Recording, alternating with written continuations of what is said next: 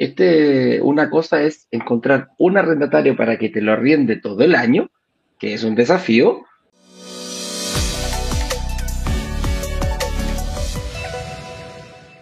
Pero, ¿qué pasa cuando tengo que ir a rentar, eh, buscar varios arrendatarios para cubrir ese mismo periodo de tiempo, que es un año?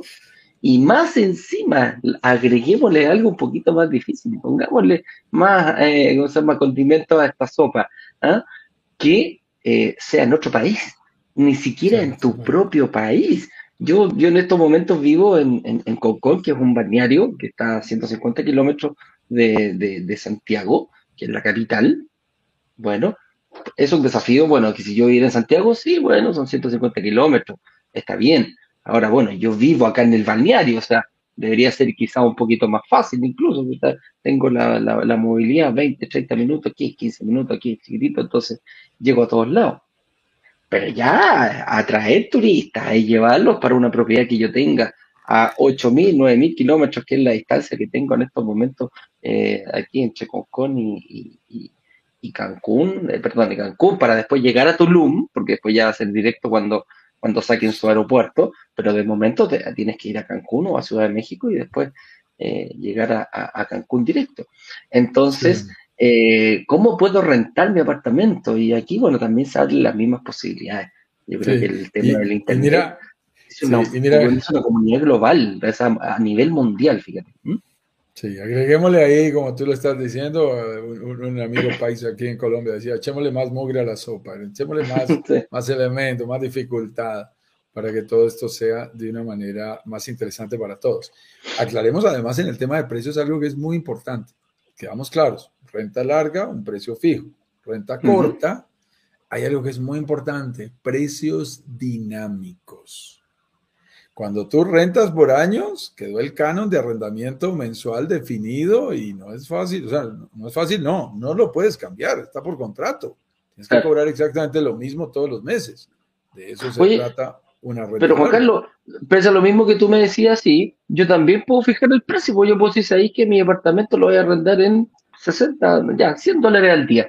Y, y también puedo repetir esa misma cifra durante todo el año, ¿o no?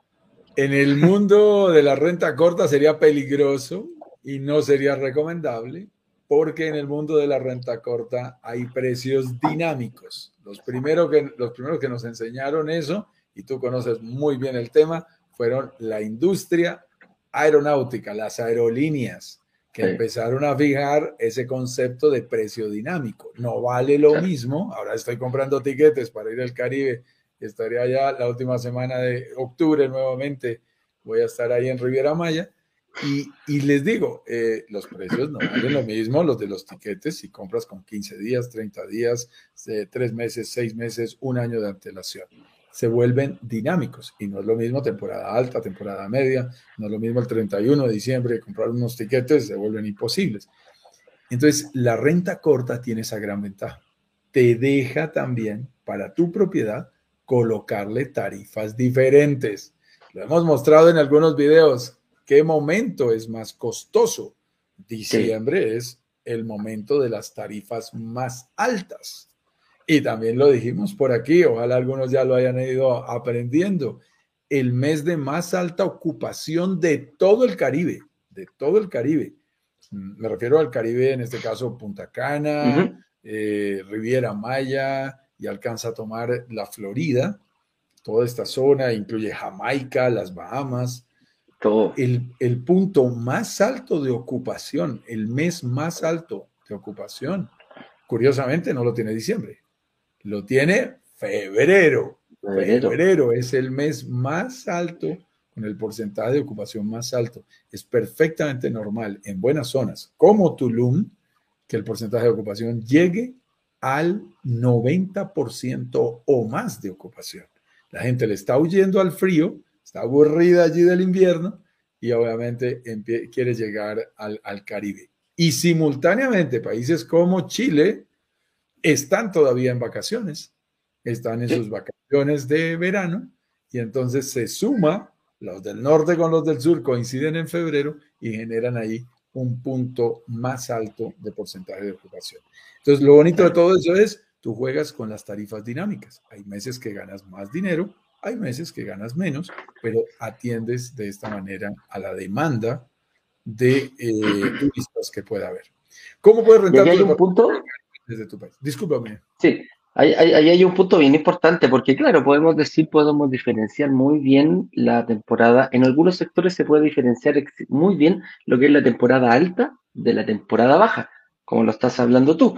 Por ejemplo, yo tengo acá en Santiago la relación directa, que hay estos centros invernales de, de esquí, que es muy famoso, el sector de Farellones, La Barba, en Santiago. Vienen turistas de todas partes del mundo a poder esquiar, porque son centros bien, bien, bien conocidos eh, a nivel mundial, pero tienen una desventaja, que la temporada alta es cuando hay nieve, y tenemos en el nieve cuando hay en el invierno, porque en el verano no hay nieve, así es, así de simple, o sea, pasa a ser solamente un destino de montaña que baja considerablemente la ocupación de todo aquello. Y aquí es donde tenemos que ver en qué lugares eh, pueden haber temporadas bajas, que incluso para la mayoría de los lugares podría ser hasta una temporada alta. Y eso se da en muy pocos lugares del mundo. Y, y el Caribe, y especialmente el Caribe mexicano, es cuando dice, ok, tengo ocupaciones altas en temporada alta, pero resulta que en las temporadas bajas pasamos del 100% de ocupación a tener un 70%, o sea, un 80%, cosa que en otros sectores del país, la verdad, en otros sectores, no solo del país, de ahí de México, en otros sectores del mundo, y lo vivimos nosotros, tú lo puedes ver claramente, la ocupación en, en épocas que no son o estivales o en épocas de baja temporada, de baja afluencia, son realmente bajas, o sea, prácticamente eh, desciende el doble y el triple de lo que tienes, lo que puedes tener en verano. Entonces, ubicar esos, esos, estos sectores dulces que le llamamos nosotros, donde la temporada baja no es baja y la temporada alta es muy alta, se da en muy pocas partes del mundo, Juan Carlos. Excelente, excelente. Sí, a mí eso, que acabas de cerrar allí concluyendo me parece contundente. A mí, muéstrenme que la temporada baja es alta y estamos en un gran sitio. Ahí Así es. Sitio de altísimo potencial. Y entonces, eh, estimado, discúlpame, en, el anterior tenemos que cerrarlo. Vamos a, cerrar allí el concepto, cómo puedes rentar tu departamento en el Caribe desde tu país. Básicamente puedes hacer tres cosas. Hacerlo tú mismo, y es una labor difícil. Ten cuidado no puedes arriesgar tus ah. ingresos, hacerlo tú solo.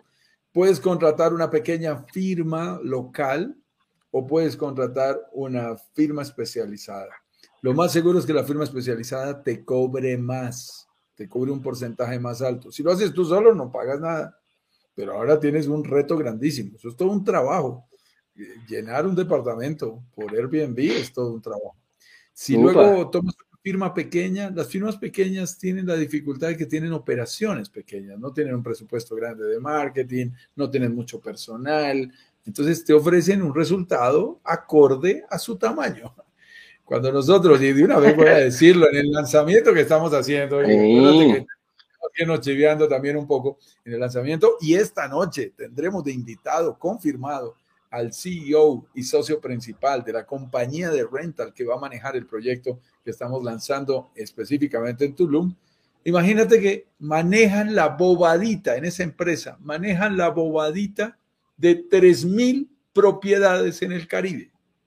Más de 80 proyectos eh, están administrando. Eh, cuando tú tienes eso, tienes más de 200 empleados, tienes una infraestructura, un nivel de especialización, en donde hay cuatro empleados, me decía Abelardo, me dice, tengo cuatro empleados, solo definiendo a qué precio salimos mañana en cada propiedad. Solo así, es el departamento de pricing. Solo están analizando esos precios dinámicos y sabiendo a qué precio salen este fin de semana. Porque ellos saben, por ejemplo, que Chile tuvo feriado eh, el día de ayer. pero, fíjate, eh, eh, Brasil lo tiene mañana, tiene el feriado mañana y Colombia tiene el feriado dentro de ocho días. Esa información genera una dinámica de precios local para cualquier promoción totalmente diferente. Porque más colombianos van a decir, oye, venga, alarguemos el puente y nos vamos para, eh, para Cancún. Esta semana en Colombia es la semana de eh, cada, cada, cada semestre. En el primer semestre eh, los estudiantes eh, descansan en la Semana Santa y en la semana, eh, en, en esta semana de octubre, se llama semana de receso escolar. Hay una semana de vacaciones, mi hija está de vacaciones en este momento, no está en el colegio. Entonces, eh, eso lo tienen que saber los expertos en precios para ofrecer en Colombia unas alternativas a un precio un poco más alto, porque saben que va a haber una demanda más alta, porque cuando los muchachos están en vacaciones, más gente sale a viajar a la playa. Entonces, Correcto. ese tipo de dinámicas son muy importantes. Nuestra recomendación es muy sencilla, zapatero a tus zapatos. Confía Sí. en las empresas especializadas. Ah, que me cobran el 20% de los ingresos totales. Sí, pero te Uf. producen mucho más ingresos. No te preocupes. Claro. Y eso termina pagándose solo. Todo lo que sea variable y me puedan demostrar que están trabajando para nosotros y que si venden más, pues obvio, ellos ganarán más, pero van a hacer su mejor esfuerzo, nos conviene como inversionistas.